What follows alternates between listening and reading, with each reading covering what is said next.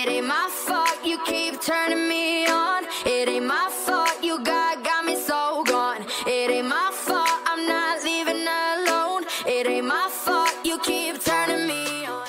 Hello guys, I'm Lily. In today's episode, I'll review on the foundation products that I've tried, and this is going to be the start of a new series where I'll talk about makeup trends, products, and stuff. Let's begin. So for foundation, I am the combination skin type, slightly acne prone, so I'm really careful when choosing the foundation. You know, combination skin type, we need moisturizing on the cheeks and oil controlling in T-zone, and they can't cause acne. I used to have really serious acne problems, um, like acne all over my forehead one or two years ago. Now they're gone but there's still some scars left. And I also have really serious dark circles, so coverage is another area that I'll look at. And basically, when I find a brand that really works well, I stick to it. I've tried the Bobbi Brown BB cream. Um, they come with three different shades in, in their physical stores extra light, light, and fair. I use the fair one, and it suits my skin perfectly. It's also the only one that people didn't find out I applied foundation. So if you're looking for a really natural look, you may consider Bobbi Brown. The downside of this foundation is that it runs really, really easily during summer. It's horrible to use during summer. Next, I've tried the Etude Face Blur. The styling point of this item is that it minimizes pores and brightens complexions, which turns out to be quite true. I was in Singapore when I tried this, and the weather was so hot and dry there, but it didn't run that badly.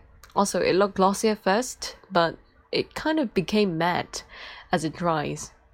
Overall, I'll give it a 7 out of 10. Some points deducted for the coverage. It's not that helpful for acne skin.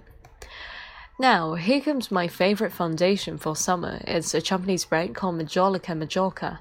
Like the majority of Japanese products, it's small, um, 25 grams for 118 Hong Kong dollar.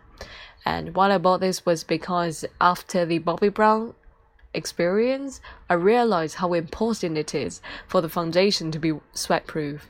It was really terrifying walking under the hot sun with Bobbi Brown BB cream because it just melts into the sweat. And when I touched my face, my fingertip was full of that mixture. Yeah, I know, disgusting. So I bought this. And compared to other foundations that I've tried, this one stands out a lot. Not in terms of coverage, but the um, brightening effect, and most importantly, the sweat proof and oil proof effect. I guess unless you stand under the hot sun um, for like an hour straight or so, it's not going to melt. And even if it does, it won't goes like the Bobbi Brown one. And generally, it lasts for 8 hours and run a little bit after that. The last one for foundation is Dr. Oracle's Shiny BB Cream with SPF 30 Sun Protection. My mom bought me that. It comes with one color only, and for Chinese girls, you may find it too light. But I guess the company did this deliberately because that's what most of the girls want always a lighter shade on the face. Um, the coverage of this foundation is amazing. All those acne scars, uneven, dull skin tone can be covered by this. The, um, and in terms of the oil proof and sweat proof performance, it was average. So if you are looking for a high coverage product with normal performance in other aspects, go for this. This is the end of the review um, for foundation this time. Thank you very much for listening. And next time I'll review on the eyeshadow palettes and lipsticks that I have. And if you like it and if you want to hear more, please click subscribe. Thank you very much. I'm Lily.